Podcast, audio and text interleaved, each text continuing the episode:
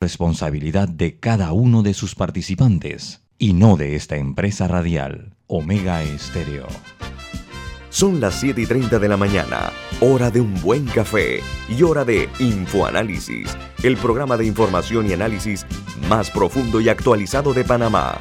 Infoanálisis con Guillermo Antonio Adames, Rubén Darío Murgas y Milton Enríquez. Infoanálisis por los 107.3 de Omega Estéreo, cadena nacional.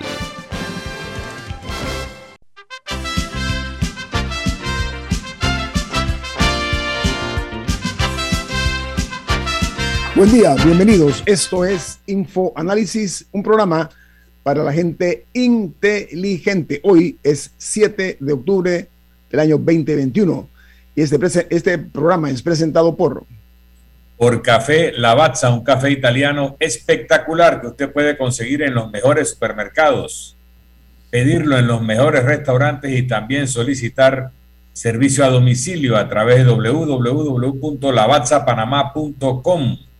Café Lavazza, un café para gente inteligente y con buen gusto, presenta Infoanálisis. Gracias, Milton. Bueno, recuerden que este programa se ve en vivo, en video, en eh, la plataforma Facebook Live. Ahí pueden vernos. También nos pueden sintonizar en el canal 856, canal de Tigo, en sus televisores. También en la app de Omega Stereo, que es, eh, está disponible tanto para la tecnología Play Store como App Store en sus celulares y computadoras y en las frecuencias de Omega Stereo a nivel nacional. Este programa y los programas anteriores, todos pueden verlos en YouTube. Están allí eh, debidamente eh, colgados, como se le llama. Vamos a entrar en materia, las noticias internacionales. Comienzo en el Perú, porque el presidente Pedro Castillo obliga a renunciar a su primer ministro después de 69 días de gobierno, provocando una crisis que lo llevó entonces finalmente a aceptar la renuncia de todo su gabinete. Siete ministros eh, salieron. El presidente decide el cambio de Guido Bellido, un hombre muy influyente pero que detrás de él tenía una figura que también era eh, muy fuerte, eh, pero que era una línea muy radical de la izquierda. Entonces, eh, en Perú lo que está ocurriendo es que la decisión del presidente de prescindir de los servicios de su primer ministro y ahora designó a una mujer, a una dama, que va a ocupar ese cargo. Ella es reconocida en materia de los derechos humanos, también es una ambientalista muy eh, eh, reconocida en Perú. Otra noticia es que el Senado de los Estados Unidos acusa a Pedro Sánchez, jefe de gobierno de España, de estar fuera de la democracia y los derechos humanos en su política hacia América Latina. Hay un alejamiento del gobierno español hacia los derechos humanos y tiene que ver también con las políticas de España hacia América Latina. Están reprochándole también su manejo en tema de Cuba y de Venezuela y Nicaragua también. Mientras en Argentina reportan que al menos 100 argentinos por día se van del país. 100 argentinos abandonan el país diariamente. Dice que en el año 2021 van más de 26 mil eh, que podrían eh, ser eh, más si se suman los 130 mil que ya se fueron a buscar trabajo o estudios o producto de la inestabilidad e inseguridad y la falta de futuro que ven, esas son algunas de las causas por las cuales los argentinos están saliendo de su, de su patria. Y la revista Forbes elaboró el ranking de los 400 hombres más ricos de los Estados Unidos. El primer lugar está Jeff Bezos, luego sigo, sigue eh, Elon Musk, Mark Zuckerberg y Bill Gates. Bill Gates eh, marcó número 5, que puede haber sido el número uno por muchos años en el mundo. Es el número 5 porque eh, tuvo que repartir con su mujer o su esposa su fortuna a raíz del divorcio que se dio. bueno, Jeff Bezos también.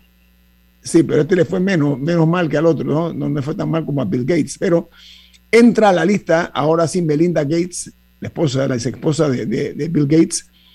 Y esto eh, entra también, el, además de la señora Gates, salen.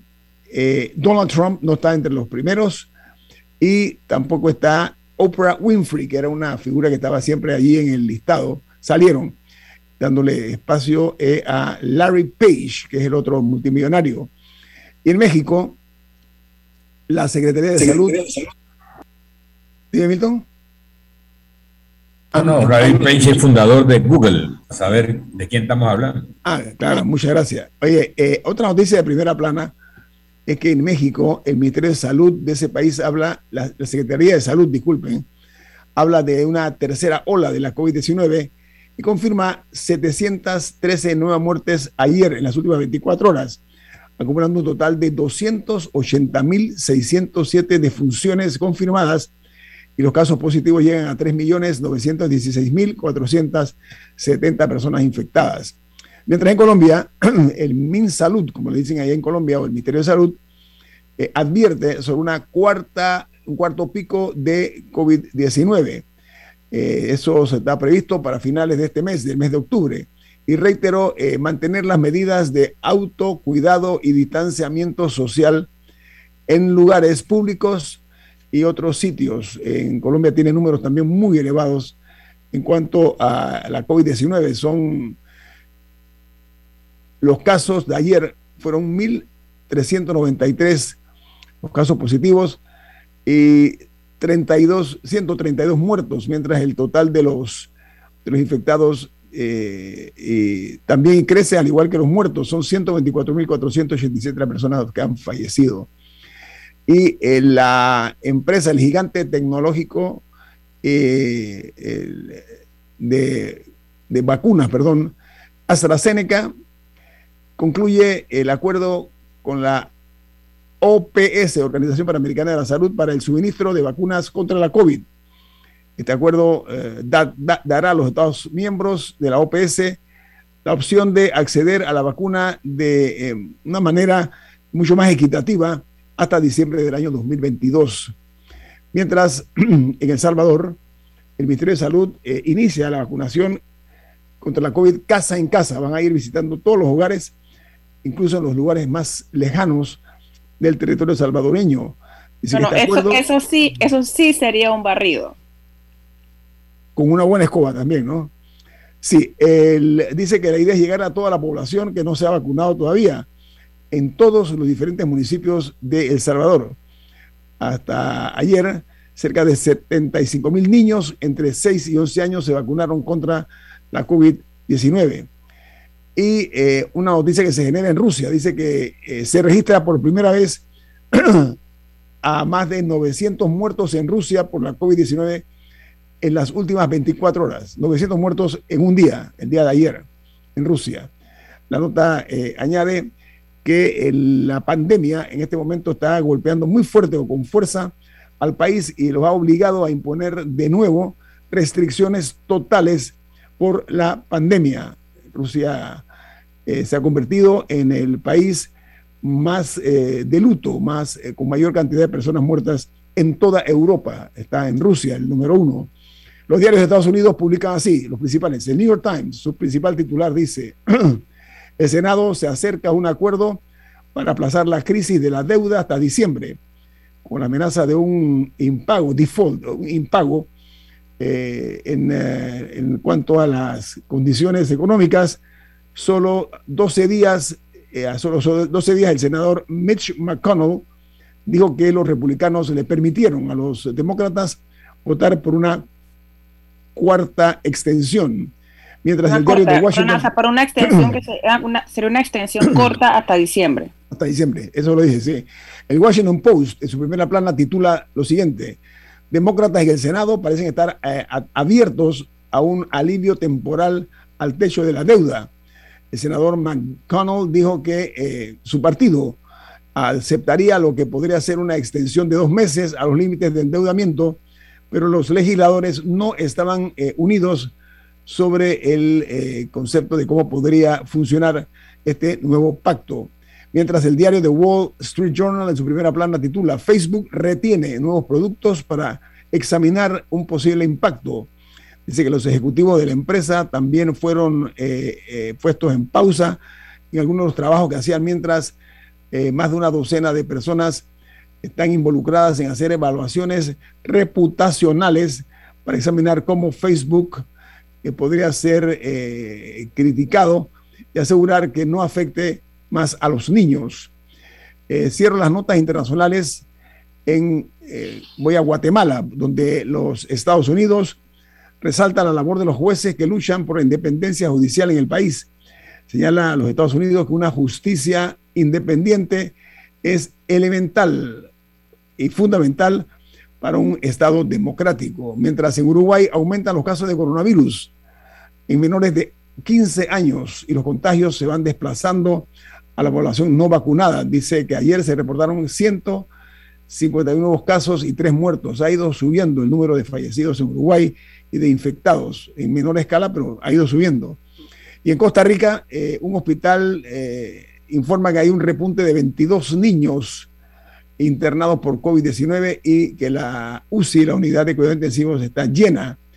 La nota generada en Costa Rica dice que el 80% de la población estaría vacunada hasta, hasta nuevo eh, anuncio por la baja del ritmo de inoculación. Ha bajado el ritmo que tienen los ticos en cuanto a la vacunación, como decimos aquí. Y ahora sí cierro en Bolivia, donde un rebrote de COVID-19 en un asilo de ancianos dejó 19 muertos. Dice que los adolescentes de 16 y 17 años se vacunarán contra la COVID con autorización paternal, es lo que dicen las, noticias. No sé si alguno tiene otra información, porque tenemos un distinguido invitado esta mañana. Rápidamente, en mm. Alemania eh, hay un, un, ex guardia de la, de la SS, de los, del ejército eh, nazi. El señor tiene 100 años y está enfrentando juicio por asistir eh, al asesinato de más de 3.500 prisioneros eh, mientras él trabajaba en uno de estos, en uno de estos centros, particularmente con, con prisioneros soviéticos. Lo interesante es que hubo un precedente desde hace 10 años de que no se tenía que comprobar que, directamente eh, asesinó a una persona, sino que colaboró con los asesinatos. Desde entonces se vienen haciendo algunos juicios a ex guardias nazis. Este particular es el más es el, es el mayor, tiene, eh, tiene 100 años. Él tenía 21 años cuando, cuando estaba trabajando eh, en ese momento como guardia y, colaborando con, con, los tiroteos a estos prisioneros y también con uso de gas. Los mataron a, a muchos. Y sí me parece importante destacar que la justicia, en este caso, no muere. Aquí, a que tenga 100 años el señor, lo están enjuiciando no prescribe la justicia. Eh, eh, en ese llegan, hasta, llegan hasta el final. Crímenes de lesa humanidad. También había una, había, una secretaria, una señora que, no me acuerdo si era secretaria u otro cargo, también con noventa y tantos años, que hace unos días se escapó cuando tenía que enfrentar su juicio y la tuvieron que ir a capturar, con noventa y tantos años, e igual la van a sentar en el banquillo los acusados para que enfrente lo que hizo. Así que me, gustaría destacar eh, ese ejemplo que está presentando Alemania con estos crímenes de lesa humanidad yo eh, invito a las personas interesadas en este tema. Eh, yo haría un libro sobre, sobre Adolf Eichmann. El, el, libro se llama La casa de la calle Garibaldi.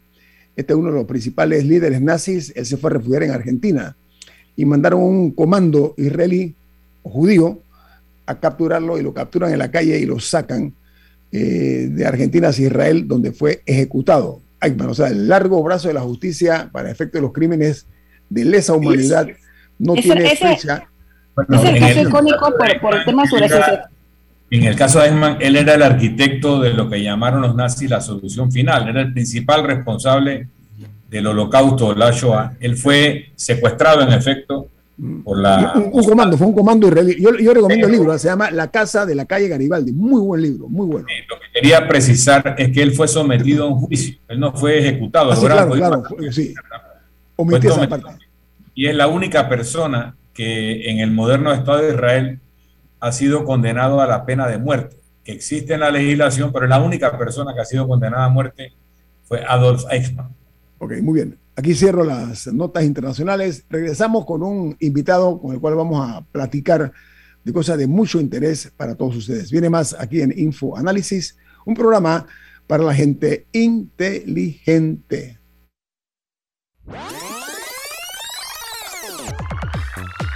Omega Stereo tiene una nueva app. Descárgala en Play Store y App Store totalmente gratis. Escucha Omega Stereo las 24 horas donde estés con nuestra nueva app.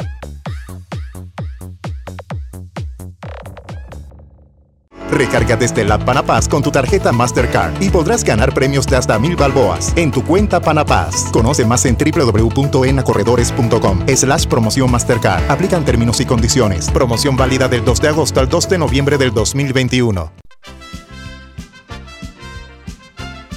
La gente inteligente escucha InfoAnálisis. Los anunciantes inteligentes se anuncian en InfoAnálisis. Usted es inteligente. Llame al 269-2488 y todos lo sabrán. Infoanálisis, de lunes a viernes de 7 y 30, 8 y 30 de la mañana, en donde se anuncian los que saben.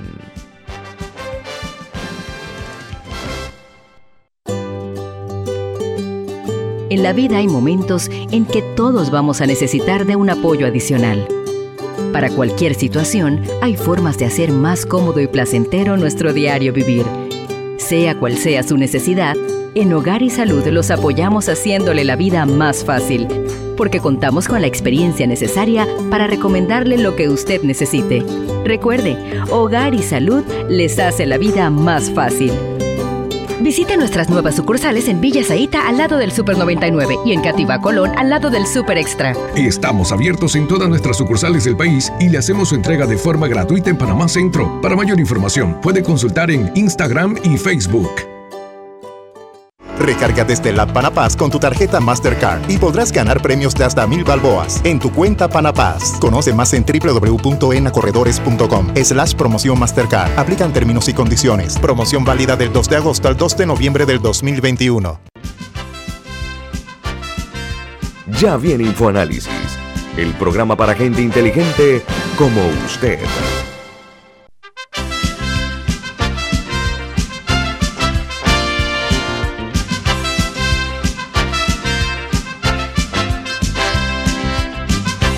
Don Milton, usted tiene una, un mensaje importante. ¿De qué se trata, Don Milton? Así es. Tenemos que hablar de nuestro cliente, el, la Universidad Florida State. Florida State University anuncia que tiene sus matrículas abiertas para enero 2022. Conozca el programa Becas 2 más 2 que ofrece esta universidad y se puede ahorrar hasta 15 mil dólares al año. Florida State University es una universidad americana en la lista de las 20 mejores universidades públicas de Estados Unidos.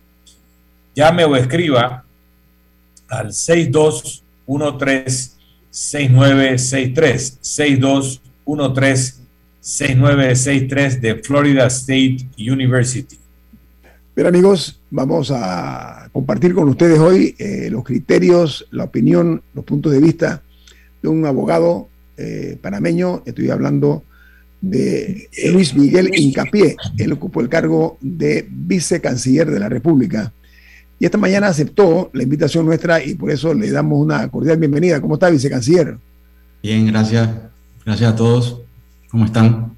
Bien. Yo quería eh, recordar también que Luis Miguel fue vicecanciller cuando estallan los Panama Papers. Ahora que tenemos los Pandora Papers, pues puede recordar eh, ciertos eventos, si se actuó bien, si se actuó mal, qué equivocaciones se pudieron haber cometido en el manejo del tema. Eh, por otra parte, aprovechar para que nos explique cómo era el tema mediante el cual Panamá manejaba eh, los, los, cuestionamientos de la OCDE, la OCDE, y cómo manejaba los de la Unión Europea, porque ha habido dos renuncias importantes en el actual eh, gobierno, la de Dani Kuzniecki y la de la licenciada Dharma, que manejaban estos temas y renunciaron con una semana de diferencia. Así que, ¿cómo se enfrentó el tema de Panama Papers? ¿Qué paralelismo hay con los eh, Pandora Papers? ¿Y qué significan estas renuncias en este momento? Bueno, nuevamente, eh, gracias embajador y gracias Nito y Camila por la, por la invitación. La, gran diferencia es que, eh, o una de las grandes diferencias es que los Panama Papers nos agarran casi de sorpresa a todos. Eh, yo recuerdo haber estado en Chile en una misión un domingo y de repente me escribe mi hermano, me dice, ¿qué es, ¿qué es esto de los Panama Papers que salieron? Yo al principio no le tomé ni siquiera la importancia que, porque no pensé que iba a ser una cosa tan grande y luego explotó por todos lados. Entonces, esa es la principal, eh, la, creo que es la principal diferencia, porque los Pandora Papers ya se sabía hace tres semanas básicamente, incluso el gobierno panameño, eh, que hay que felicitarlo en ese sentido, contrató una firma eh, de abogados internacional para que fuera como un colchón por si, por si algo ocurría contra Panamá. La otra diferencia es que los Panama Papers fueron dirigidos específicamente a una firma panameña. Los Pandora Papers está dirigido, está dirigido a personas específicas y, está, y es en base a información sustraída de varias firmas de abogados o varios proveedores de servicios de compañías eh, o estructuras, como la queramos llamar. Ahí está, creo que la diferencia eh, entre uno y el otro. Nosotros tuvimos poco tiempo para responder eh, versus lo que se ha tenido ahora, que, que incluso las firmas abogados involucradas han sacado comunicados. Un, un expresidente sacó el cuestionario que le hicieron los, periodistas con mucho tiempo de anticipación, por lo cual se sabía ya de antemano de que esto venía. Y ya se, anunciaba que mañana salen los, hicieron videos de que, de que el, el, ICGI eh, hizo videos de que, de que iba a salir el domingo del domingo eh, y con una, como si fuera una serie de Netflix, eh, lo anunciaron a nosotros o a, Panamá en ese momento, los Panama Papers nos agarró básicamente desprevenidos. Ahí está su, la, experiencia, su experiencia como vicecanciller eh, en el estreno de los Panama Papers, ¿en qué eh, se puede fundamentar el hecho de las equivocaciones que tal vez se cometieron en su debido momento o qué fue lo que se hizo para buscar la manera de mitigar el impacto de un escándalo de esa magnitud? Digo, yo creo que se hizo lo que se, lo que se tenía que hacer. Eh, se, se, actuó diplomáticamente yo recuerdo que tuvimos que ir a la OCDE rápidamente, conversar, tuvimos que actuar. Todas esas cosas que se hablan de que, de que, Panamá, no, de que Panamá actuaba o no, no emitía leyes o no hacía leyes y no.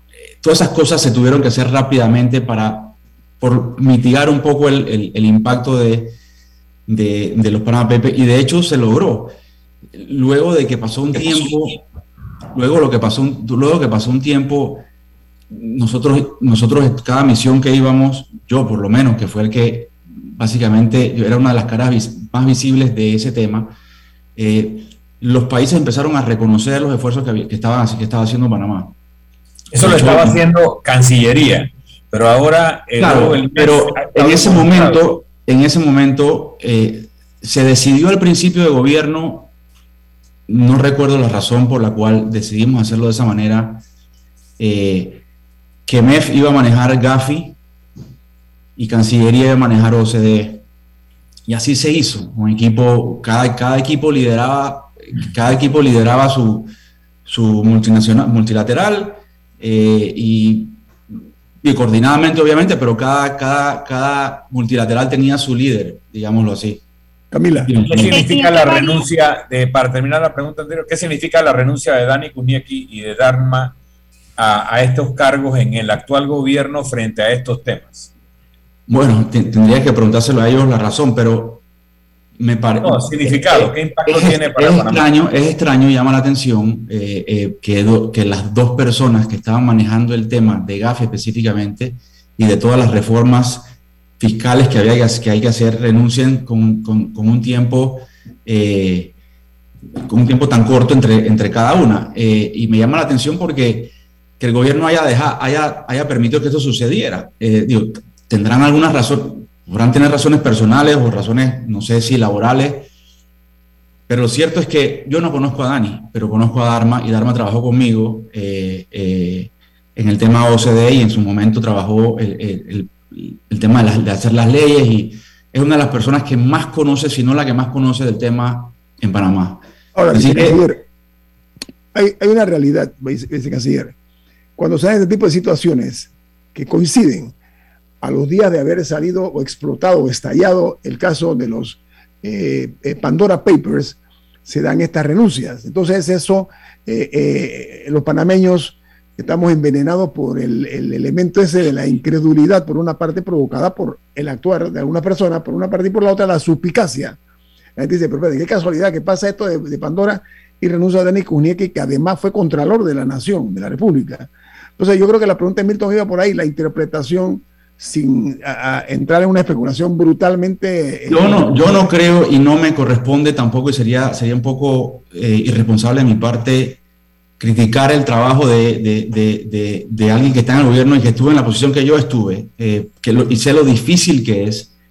No creo que haya sido por el tema de los Pandora Papers. Yo creo que esto debe haber sido algo que viene recurrentemente y, y, y bueno, tomaron la decisión y quién sabe si la tomaron antes de que los Panama Papers saliera, pues, y se hizo pública después, pero especular en, la razón o opinar sobre la razón de la renuncia de ambos eh, sería responsable de mi parte. No es tanto la razón que no sabemos, sino cuál es el impacto a la imagen de Panamá que estas dos personas en este momento eso hayan renunciado. Eso creo este que es algo complejo porque, porque entonces vuelve y traba el tema de que, de que cada vez que cambia un gobierno, creo que el éxito de lo que, el poco éxito que nosotros pudimos tener, o el éxito que nosotros pudimos tener es que el, equipo se mantuvo los cinco años juntos. O sea, el, en Cancillería, por ejemplo, lo, lo, lo, tomamos desde el día uno hasta el último día. Entonces, ese cambio de personas requiere otra vez conocer a la gente, otra vez conocer los mecanismos, otra vez el, trato persona a persona es muy importante en estos temas. Usted lo sabe, embajador, que fue embajador en España. Eh, la diplomacia, eh, eh, necesitas ese, ese, ese toque cara a cara con la gente y ahora volver a nombrar a alguien que conozca el tema, que maneje el tema como lo manejaba Dharma y Dani, volver a conocer cómo se manejan los organismos, cuáles son las presiones, etcétera, etcétera, es complicado. Y entonces es como echar para atrás en, cierta forma eh, en todo lo que se ha avanzado o en todo lo que ellos habían avanzado eh, en este tema de, Gafi básicamente. Así que eh, es un poco, es un poco, vamos a ver cómo, el gobierno responde, a quién nombra, yo espero que nombren a alguien con, con algo de experiencia y que tenga ese manejo, porque necesitas un manejo político, un manejo diplomático, un manejo de todo tipo no necesariamente tienes que ser un genio en, fiscal, pero necesitas un manejo importante en diferentes aspectos para poder llevar a buen término esta, este, este tema. Camila, Camila pide la palabra. Camila, eh, se la paso después del corte comercial. Eh, sí, porque yo creo que la pregunta va a ser eh, debidamente respondida por el vicecanciller Luis Miguel Incapié, que está con nosotros. Sí, usted dice, vicecanciller, es comenzar de kilómetro cero de nuevo implica una pérdida de efectividad mientras la persona se va con, penetrando en la labor, que es lo que usted está diciendo. Así que esa es parte de, la situación. Y la señora Dharma, por lo que yo escucho, era una persona que usted dice que eh, comprobadamente eficiente y conocedora del tema. Sería oportuno, esto lo subrayo, para que el gobierno nacional tome en consideración esto y que designe una persona que llene este tipo eh, de requerimientos tan necesarios para una gestión exitosa. Vamos al corte comercial. Esto es Info Análisis, un programa para la gente inteligente.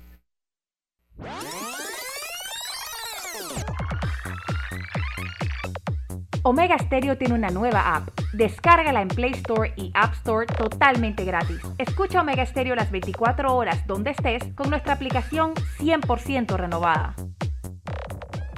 Recarga desde la Panapaz con tu tarjeta Mastercard y podrás ganar premios de hasta mil balboas en tu cuenta Panapaz. Conoce más en www.enacorredores.com slash promoción Mastercard. Aplican términos y condiciones. Promoción válida del 2 de agosto al 2 de noviembre del 2021. Unos labios pueden ser atractivos, pero si son rojos, son muy atractivos. Cuando algo se pone rojo, es mejor. Aprovecha el Red Week de Claro del 30 de septiembre al 10 de octubre y llévate equipos en prepago a precios increíbles y hasta en 12 cuotas, exclusivos por tienda en línea. Red Week Claro. Promoción válida del 30 de septiembre al 10 de octubre de 2021. No aplica con otras promociones.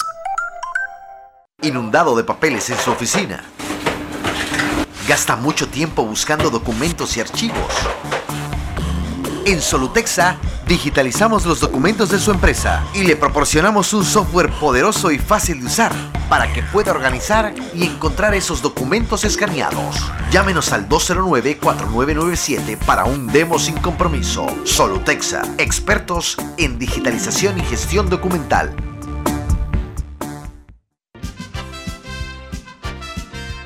Ya viene InfoAnálisis, el programa para gente inteligente como usted.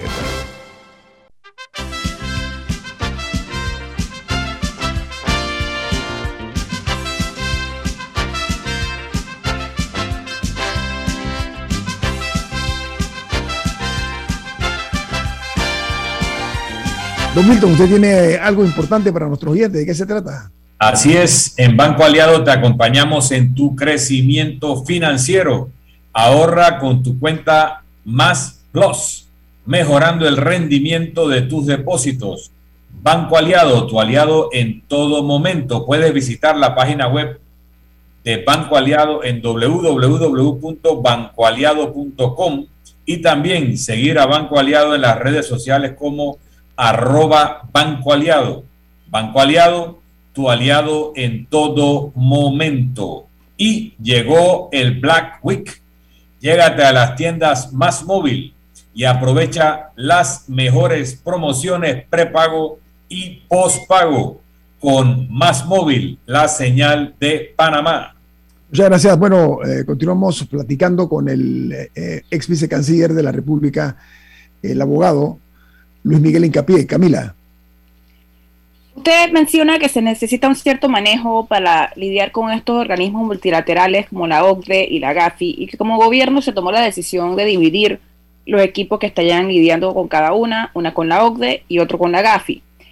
Eh, ¿Nos podría explicar cuál es la diferencia a nuestra audiencia, la diferencia entre una y la otra? ¿Con quién se lidia cuando se habla con la OCDE? ¿Con quién se lidia cuando se habla con la GAFI?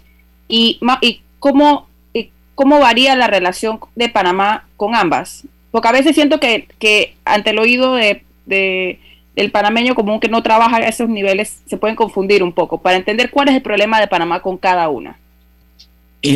Básicamente, y para ponerlo lo más sencillo posible, es eh, la OCDE es el tema de impuestos, con, con la OCDE se ve el tema de impositivo fiscal, y con, la, con Gafi se ve el tema del lavado de activos, el financiamiento del terrorismo y el financiamiento a la proliferación de armas de destrucción masiva. Esa es básicamente la diferencia. Con uno se ve una cosa y con uno se ve otra cosa. Eh, y bueno, la decisión de esa de dividirlo, eh, eso se, tomó en el gobierno anterior. Yo no sé, nuevamente, yo no, no sé, desconozco cómo se está manejando ahora. Creo que se ha puesto más importancia en Gafi porque es donde estamos recibiendo más presión eh, para el cambio de medidas legales versus en la OCDE estamos bastante, bastante bien, diría yo, eh, con, con, el tema de transparencia fiscal. Así que básicamente esa es la diferencia de con quién lidias en, o, qué lidias con uno y qué lidias con otro cuando, cuando te sientes en la mesa con, con cada uno. Sí, así eh, hemos vuelto a, a, a ser sumergidos en la oscuridad de las listas negras. ¿Cómo funciona eso para efectos, como preguntó Camila, para hacer docencia? ¿Cómo funciona ese, ese modelo? Las listas son el resultado de, de, medidas no tomadas o de acciones no tomadas. En el caso de Panamá, eh, creo que es en gran medida, por lo que se ha hablado ya, eh, hemos dicho varias veces, o han dicho varios expertos, varias, varios varios de los que están aquí, eh, que han pasado por aquí, que eh, Panamá aplica, o sea, pone medidas o, implementa leyes, pero al momento de cumplirlas, ahí es donde está el problema, ¿no? Eh, y eso es lo que está pasando ahora mismo. yo recuerdo al final del gobierno anterior, cuando entramos al, casi al final a la lista GAFI, y yo mencioné una, una rueda de prensa que lo que nos tocaba o lo que, le tocaba al gobierno siguiente era el tema de cumplimiento. Y ahí es donde estamos fallando. Eh, no sé la razón por la cual hemos, no hemos cumplido con algunas cosas, pero eh, esa es la razón principal por la que Panamá eh, permanece en listas, por el tema de cumplimiento, porque las leyes que se nos han solicitado, se nos han pedido que, o para poder eh, cumplir con ciertos estándares, ya están, eh, ya se han pasado. Lo que falta es el cumplimiento de las mismas. Pero hay alguna a la que Panamá se ha negado. Hay, o sea, hay, alguna, un segundito, hay algunas a la que Panamá se ha negado, que Panamá haya dicho, esa no. no. Esa medida que me pides, esa no. No, no, no, no, no. Este, todas, las, todas las pasamos. Todo lo que se ha pedido a Panamá lo ha hecho. Básicamente, eh, desde que yo estuve, el de, todos los el, el multilateral, el, el CRF, CRF FATCA, el intercambio de información automática, eh, el tema de la gestión del portador, el tema de los registros contables, el tema del registro de beneficiarios, todo eso se ha hecho, pero faltan algunas cosas por implementar o... lo que y yo creo, la sanción, falta que, exactamente, haya, condenados, que haya bancos liquidados, etcétera.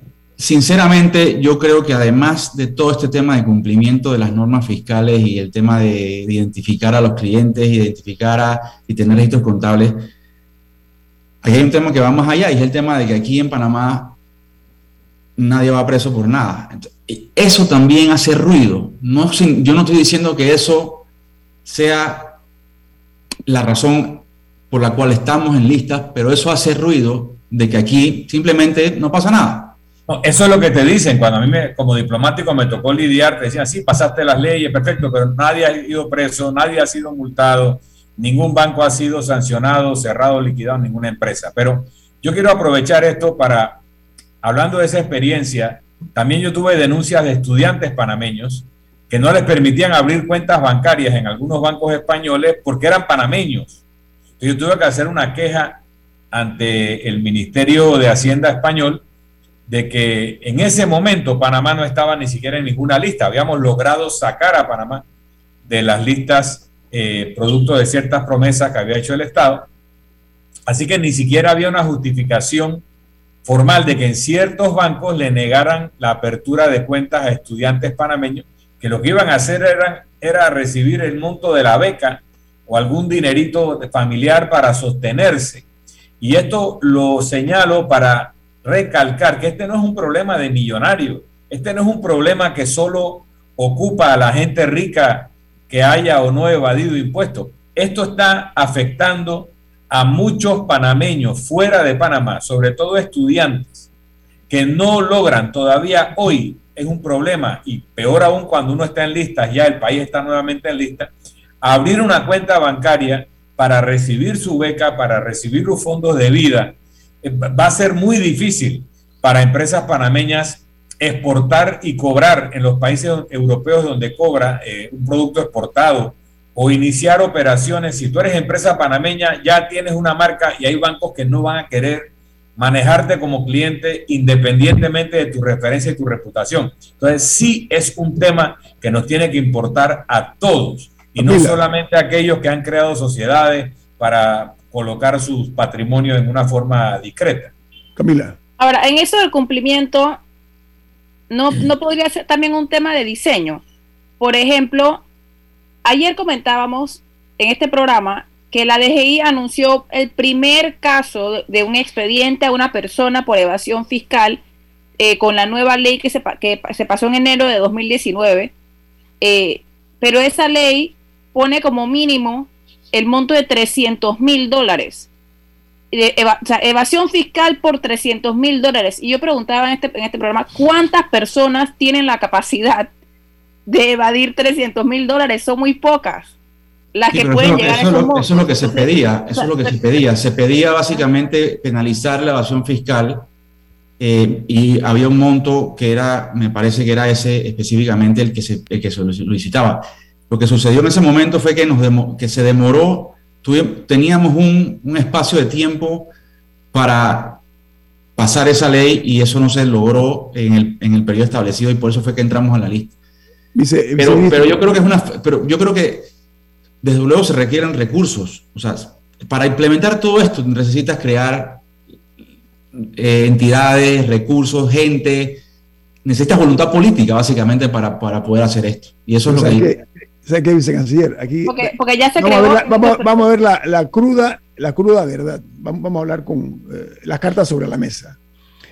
Si lo vemos desde el concepto escolar, Panamá está en la lista de los alumnos reprobados. Estamos allá en la lista final donde están los reprobados, los fracasados en este tipo de gestión. No lo digo yo, los resultados lo demuestran a pesar de los esfuerzos. Reconozco que se han hecho sistemáticamente, pero tenemos fama de mentirosos, tenemos fama de incumplidos y eso, la reputación del país queda eh, eh, lastimada.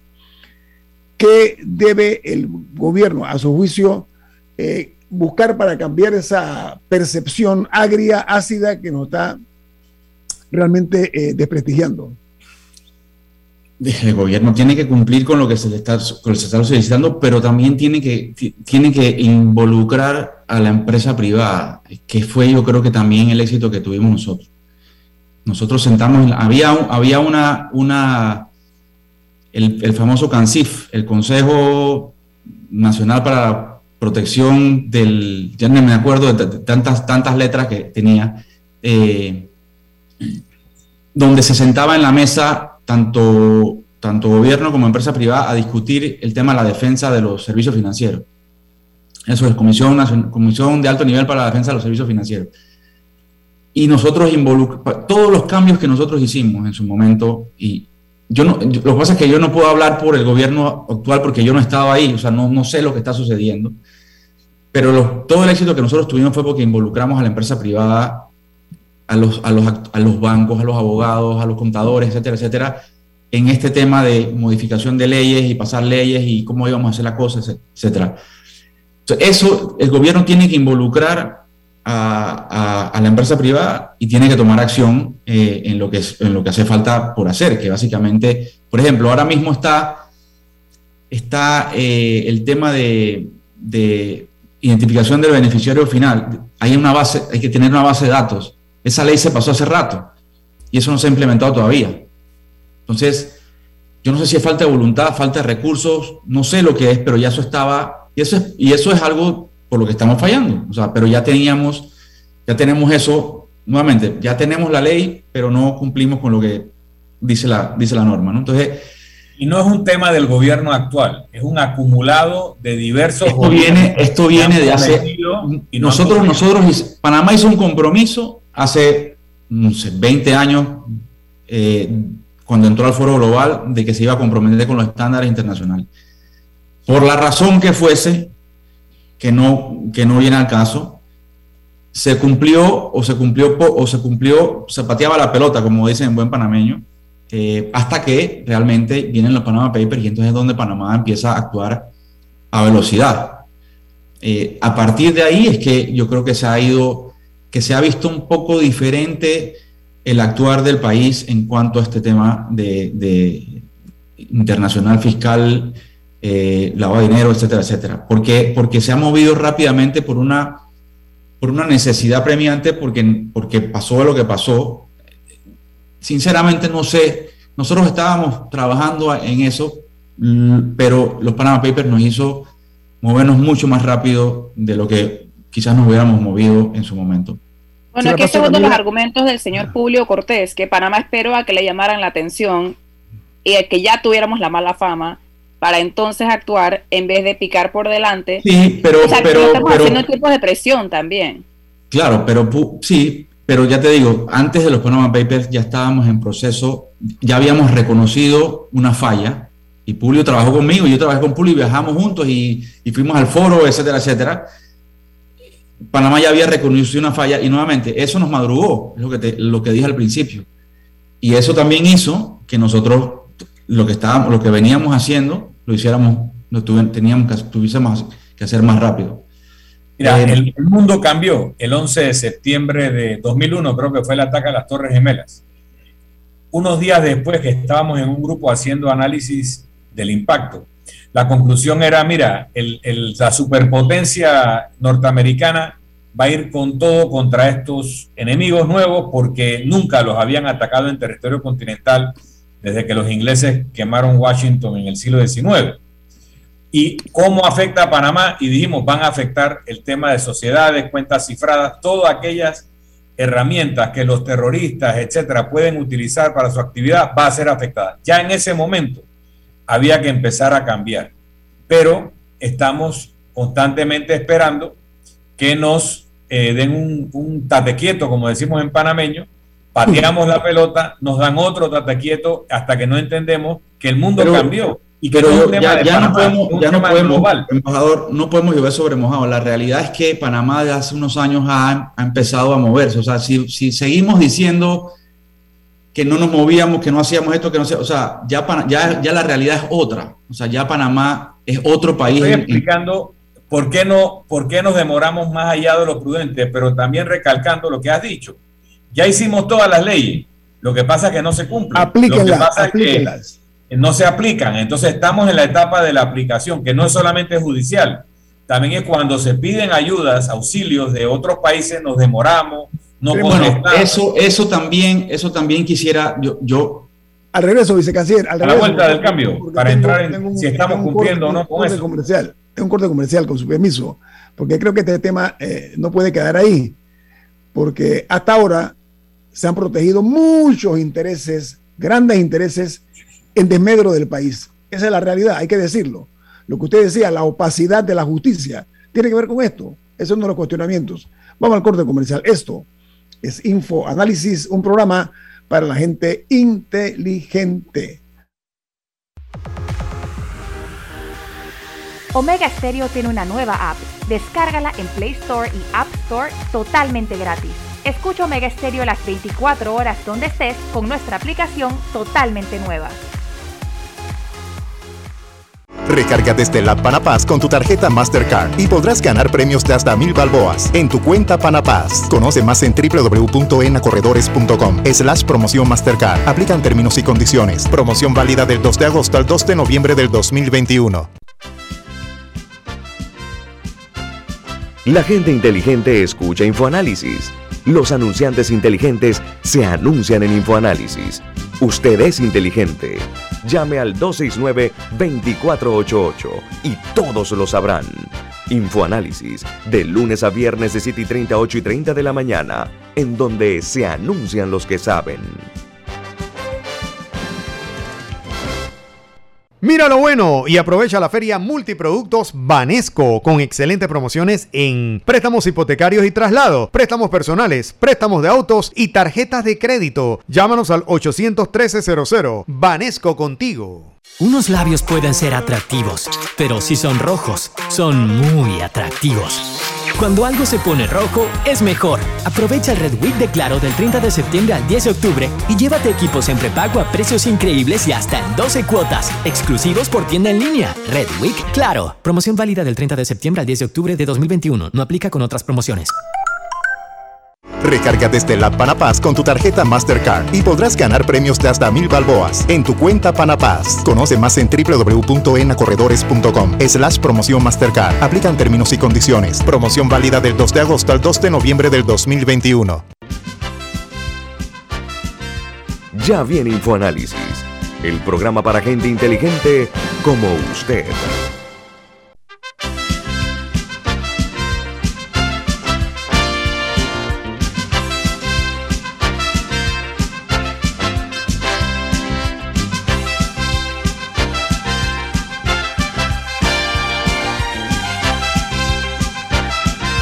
Milton, ¿qué mensaje tiene usted importante? Muy bien, llegó el Black Week. Llégate a las tiendas más móvil y aprovecha las mejores promociones de prepago y postpago con Más Móvil, la señal de Panamá. Bueno amigos, estamos, eh, los que nos están viendo eh, a través de Facebook Live, escucharon una conversación muy interesante. Y es como decía Milton que Panamá eh, tiene a su lado derecho una nación amiga, a su izquierda también está hablando Costa Rica y Colombia, y decíamos que eh, no nos han tratado muy bien.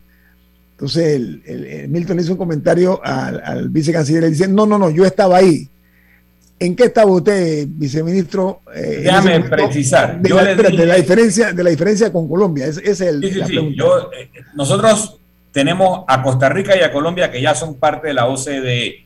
Eso los, básicamente es un club de primer mundo, de países desarrollados. Entonces, si Panamá no entra, eh, vamos a tener una desventaja competitiva en atracción de inversiones, etcétera, que van a, irse más hacia esos países. Para ingresar en la OCDE tenemos que tener estos estándares de lo que hemos estado hablando y otros más. Y eh, luego Ñito comenta, oye, pero Colombia no se ha portado bien con nosotros. Y digo, sí, porque nosotros le prometimos un voto en la OEA en el tema de Venezuela y a última hora cambiamos el voto. Entonces, José Miguel reaccionó y dijo, no, no, no, no, eso no es así, yo estaba ahí. Entonces la pregunta es, ¿qué fue lo que pasó? Vamos a desclasificar, vicecanciller. A desclasificar. No, no, yo voy a, voy, a, voy a, responder diplomáticamente, sin, sin desclasificar todo.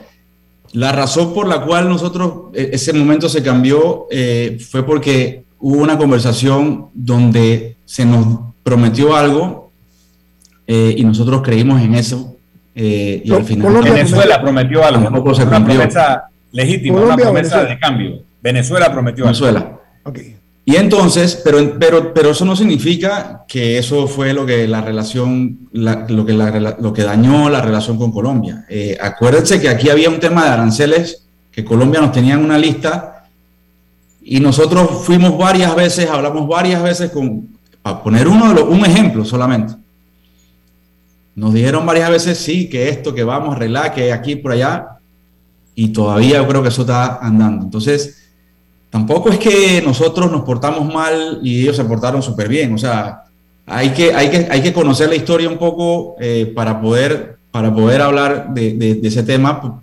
porque no, no, es, no es que Panamá se comportó mal con Colombia por, por, por cambiarle el voto. Digo, hubo, hubo, hubo, una conversación detrás de eso, hubo un tema detrás de eso, este, pero como todo, el que no conoce la historia y, inventa lo que quiere y, entiende lo que quiere de, eso. Entonces, Para dar aquí, ha salido, aquí ha salido de todo, aquí ha salido de todo y de, to, y de todo el mundo y han hablado de todas cosas sin, sin conocer la realidad. Entonces, para aprovechar desclasificación, si puede, hasta donde pueda eh, Venezuela estaba arrinconado. El grupo de Lima, había una presión enorme para un cambio de régimen en Venezuela. Colombia estaba liderando una iniciativa de una decisión fuerte de la OEA frente a Venezuela. Panamá se había comprometido en esa misma línea y eh, producto de una conversación entre los presidentes de Venezuela y Panamá, donde el presidente de Venezuela habría hecho algún ofrecimiento de, de cambiar o de facilitar eh, que, era lo que buscaba de todas maneras la presión. No tiene nada que ver, no tiene nada que ver con lo que se dice que el, cobro de la deuda, etcétera, etcétera. Eso venía. No, no, entiendo que no, no era la deuda de para, para, para, para, de, para aprovecha, eh, lo que te digo es, ese fue el contexto y luego Colombia decide que por ahí viene el tema. había dejado colgado la brocha y empieza una andanada diplomática contra Ahí viene el tema. Pero, tampoco, tampoco, ese es un tema que podemos hablar de, Venezuela, si quieres, y de todo lo que Panamá y Grupo de Lima, eso es un tema que da para muchísimo. Y también lo puedo hablar porque yo era el representaba a Panamá en el Grupo de Lima. Así que podemos hablar de ese tema, de si sirvió o no sirvió, si sirve o no sirve, y de qué pasó después. O sea, todo eso, si quieres, con mucho gusto lo, conversamos en su momento, pero, pero esa, esa, es la realidad. Eso fue lo que sucedió en su momento. Vicecanciller, vamos a la concreta, como dicen los mexicanos, ¿no? A la neta, dicen los mexicanos. ¿Qué, desde su perspectiva, qué fue lo que eh, avinagró las relaciones de Colombia con Panamá en su momento? ¿Qué, ¿Cuál fue el, último de los impactos que generó esta situación, esta tensión?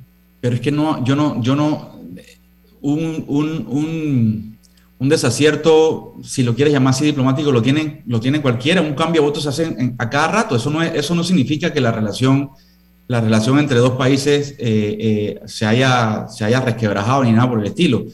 De hecho, nosotros fuimos allá, ellos vinieron acá. Santos vino a visitar, vino a Panamá, nosotros fuimos a Colombia. Cuando, cuando el presidente Duque tomó posesión, vino a Panamá, nosotros fuimos allá. O sea, eso no significa, intercambiamos votos para otras cosas. Es, es, ese, esa situación no, eh, hizo que, se que, hubiese ningún resquebrajamiento ni nada por el estilo. O sea, los países tienen un universo de, de relaciones eh, de, todo tipo, eh, diplomáticas, comerciales, jurídicas, de todo tipo, y en, todas no se, puede, no se puede tener una excelente relación en, todo momento. Hay, hay desacuerdo, con todos hay desacuerdo. O sea, el que, el que diga que eso no es, no es así, no conoce el tema, pero yo creo que la, relación con Colombia era mucho más integral que solamente ese tema, ¿me explico? Entonces, Eh, decir ¿Por qué no la tuvieron velada? ¿Por un tema de sus propios intereses económicos? Que empezaron a presionarnos era un tema Era un tema interno de Colombia con Panamá por el, en, el tema de los aranceles. Ahí es donde estaba el problema, que, que lo hablamos muchas veces nos reunimos muchas veces, yo fui con el ministro eh, en su momento a Colombia, a reunirnos con la canciller, con la, o sea, hicimos varios intentos, varias reuniones sobre ese tema específicamente y al final no llegábamos a nada. No llegábamos a nada. Entonces, sí, porque con Costa Rica también tenemos conflictos comerciales, creo que por ejemplo con el tema de la leche. El tema de la leche, sí. sí. Y eso no, significa, eso no significa que hay, un, que hay un problema con Costa Rica, o sea, hay una buena relación con el país. Eh, hay un diferendo, hay un diferendo en ese punto específico. Pero vas a tener diferendos con todos lados, eh, con, todo el mundo no puede estar, no puede estar bien siempre con todo el mundo. Entonces, somos humanos, ¿no? Somos siempre va a haber diferencias, pero eso no, eso no significa que la relación general o va a estar, va a estar mal. Camila. un oyente pregunta básicamente que por qué nuestros vecinos están en la OCDE y nosotros no. O sea, ¿qué, es lo que nos tiene, qué es lo que nos tiene fuera? ¿Por, qué no, olviden, o sea, más allá de las sanciones generalistas, ¿por qué no podemos formar parte de la OCDE? ¿Uno, uno pide o a uno lo invita? Sí podemos, un club, un club solicitarlo y, y, eso te ponen una serie de requisitos más allá de lo que está pasando ahora mismo. O sea, es una serie de, de, de, de reglas y requisitos inmensas. Te hacen, eso no es de que yo quiero, yo aplico y entro al, al año siguiente. Eso demora, demora, demora, demora, demora eh, un, tiempo, un tiempo importante, pues te hacen unos, unas evaluaciones, evalúan normas, etcétera, etcétera, y entonces entras a la... A la, Ahora, es muy bueno porque te obliga a subir todos tus estándares. La OCDE no es solo un tema de tributario.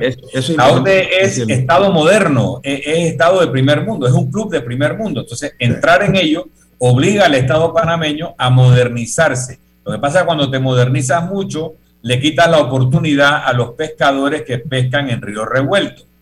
Tal vez por eso no hemos querido entrar. Es, que aquí hay demasiados pescadores eh, muy glotones. El problema es la glotonería, ¿no? Que nos está llevando. Pero, pero, eh, Panamá ha hecho el intento o Panamá nunca ha tratado ni siquiera. No, nosotros somos parte del foro global de la OCDE, no de la OCDE.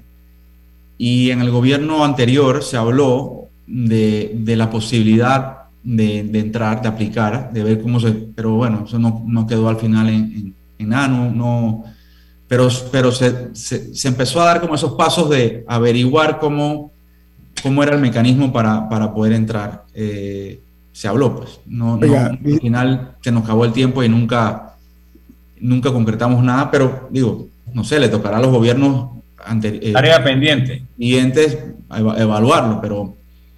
asignatura pendiente se le llama, ¿no? Oiga, vicecanciller Luis Miguel Incapié, muchas gracias por su participación esta mañana aquí en Infoanálisis. Y gracias por los aportes que hizo aquí también. Se le aprecia mucho, vicecanciller. Milton, ¿quién despide Infoanálisis? Nos tenemos que ir, pero lo hacemos disfrutando una deliciosa taza del café Lavazza. Café Lavazza, un café italiano espectacular. Un café para gente inteligente y con buen gusto. Despide Infoanálisis. Viene Álvaro Alvarado con su programa Sin Rodeos, aquí en Omega Estéreo. No se lo pierdan. Nos vamos. Y nos vemos. Recording stopped. Ha terminado el infoanálisis de hoy. Lo esperamos mañana, de 7 y 30 a 8 y 30 de la mañana, para compartir la información y el análisis más profundo e ilustrado de Panamá. Infoanálisis con Guillermo Antonio Adames, Rubén Darío Murgas y Milton Enríquez. Infoanálisis por los 107.3 de Omega Estéreo, cadena nacional.